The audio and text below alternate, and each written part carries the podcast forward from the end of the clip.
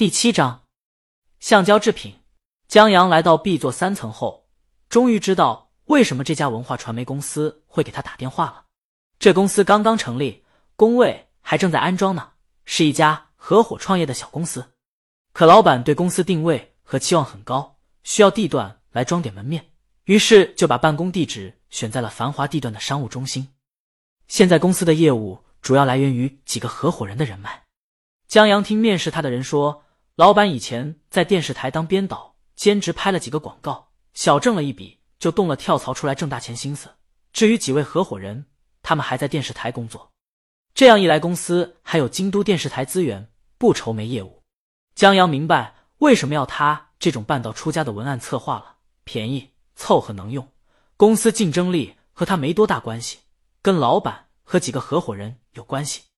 正所谓手中有粮，心中不慌。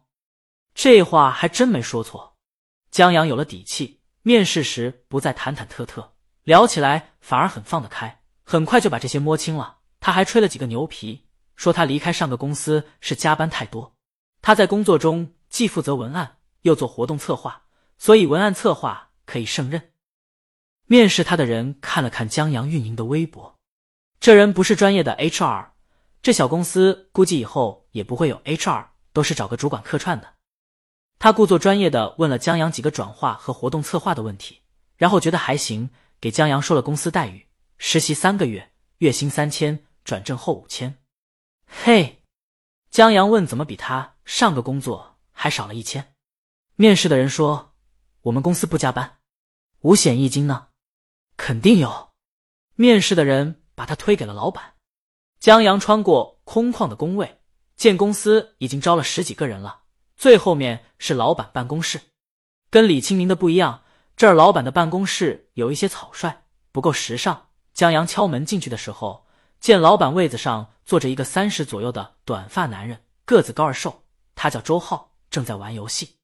待江阳进来，他看了一眼简历，学土木工程的。对，你这专业不搭边啊，怎么想做文案的？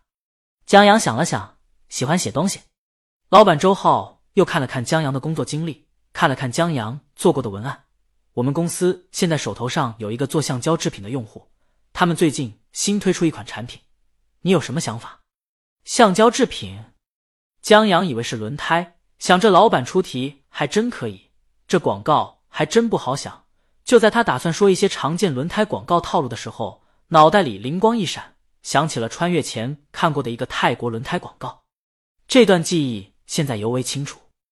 广告大致是说，一条大黄狗叼了一块骨头去找梦中情人小白狗，然后就看到了梦中情狗让一只狗压在身下，正在上演狗骗。周浩听到这儿来兴趣，江阳这创意不错，把人的用品换到了狗上，避免了和谐。当然，在电视台当众播放狗片也不大可能，不过他们可以借助于蒙太奇的手法，这不重要，关键这思路不错。江阳继续说。大黄悲痛欲绝，就打算撞车自杀，车及时刹住。就在这时候进广告，Triple X 轮胎为保护生命而治。呃，这车拐的太快，差点让周浩闪了腰。嗨嗨，你觉得橡胶制品是轮胎哈？他摆了摆手，这不怪你，你刚出校门半年不到，还年轻，没用过，想不到也正常。江阳这下懂了，看不起谁呢？他大四就用过了，他刚才的广告创意还能圆，就把大黄狗换成狗骗男主角，再拍几个月后大黄狗叼孩子回家吃饭，生不如死的画面就好。最后默默打出客户、广告和产品，一切尽在不言中。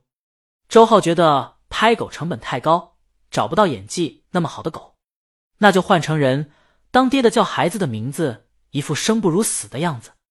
江阳改得很快。这一段画面也是有的，从他记忆中清晰的冒出来。这个可以。周浩又给江阳聊了几句，觉得江阳可以，就给他画起了饼，告诉江阳他们公司涉足广告、MV、宣传片拍摄，未来还将涉足电视台节目外包制作、影视剧拍摄等等，让江阳在他这儿好好干，不要计较一时工资之得失。江阳就听他这么一说，不过。有机会接触一下影视剧和娱乐圈挺不错的，也算跟老婆是一个圈里的人了。李青宁在录音棚忙了一阵，见到下班时间了，就让大家早点回去休息。好歌是慢慢磨出来的，不急在一时。他自己也还没恢复到最佳状态。他回到办公室，江阳不在，正好助手敲门进来送文件，告诉他江阳面试去了。面试，李青宁无语，他的小男人太喜欢工作了。他原打算借这次的人情托张导，让江阳去某个编剧下面学习呢。江阳写的剧本他看过，创意整体上还不错，但也就有创意了。要是去整体的学一学，或许能够好好打磨打磨，把他一肚子的灵感和故事挖掘出来。梆梆，陈姐敲门，大老板要不要请客吃饭啊？陈姐以前是他的经纪人，俩人形影不离。李青宁要付出的话，司机、保镖、助理全得请，有的要忙的，他借吃饭的时间同李青宁聊一聊。去我家吧。李青宁小区内有一座龙府会所，私密性很好。业主不用预约，谈事儿最方便了。李青宁拿出手机给江阳打电话，老板让江阳明天来报道。他刚走出公司，就接到了李青宁的电话，相约到停车库，先去超市给江阳买一些生活用品，再去吃饭。等李青宁挂了电话，陈姐听懂了，结婚半年了，江阳现在还没去过李青宁家呢。你今天才摊牌，这是策略。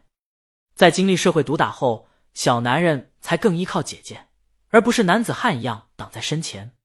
当然，李青宁也喜欢江阳男人的一面，可时不时的换个口味也挺不错。李青宁一想到江阳昨儿无助的小眼神，就爱心泛滥。怪胎，陈姐理解不了，拿起手机看起来，忽然一蹙眉：“你推推给谁点赞了？”嗯，李青宁不懂，你五年来头次冒泡，给一个黑粉点赞。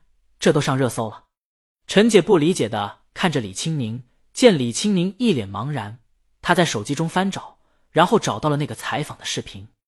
陈姐，她一眼认出了旁边的李青宁，就她早上见过的打扮。李青宁探头看了一眼，哦，早上逛街的时候遇到的。我账号登在电脑上，我老公见有人夸他长得俊，顺手点了个赞吧。这粉丝眼光不错。陈姐感觉吃了一嘴狗粮。陈姐问他：“现在怎么办？这视频流传的广了，万一有人认出江阳身边李青宁，这就把俩人关系曝光了。”李青宁无所谓，管他呢。陈姐放下手机，懂李青宁为什么不回原来公司了，这就是当老板的好处。本章完。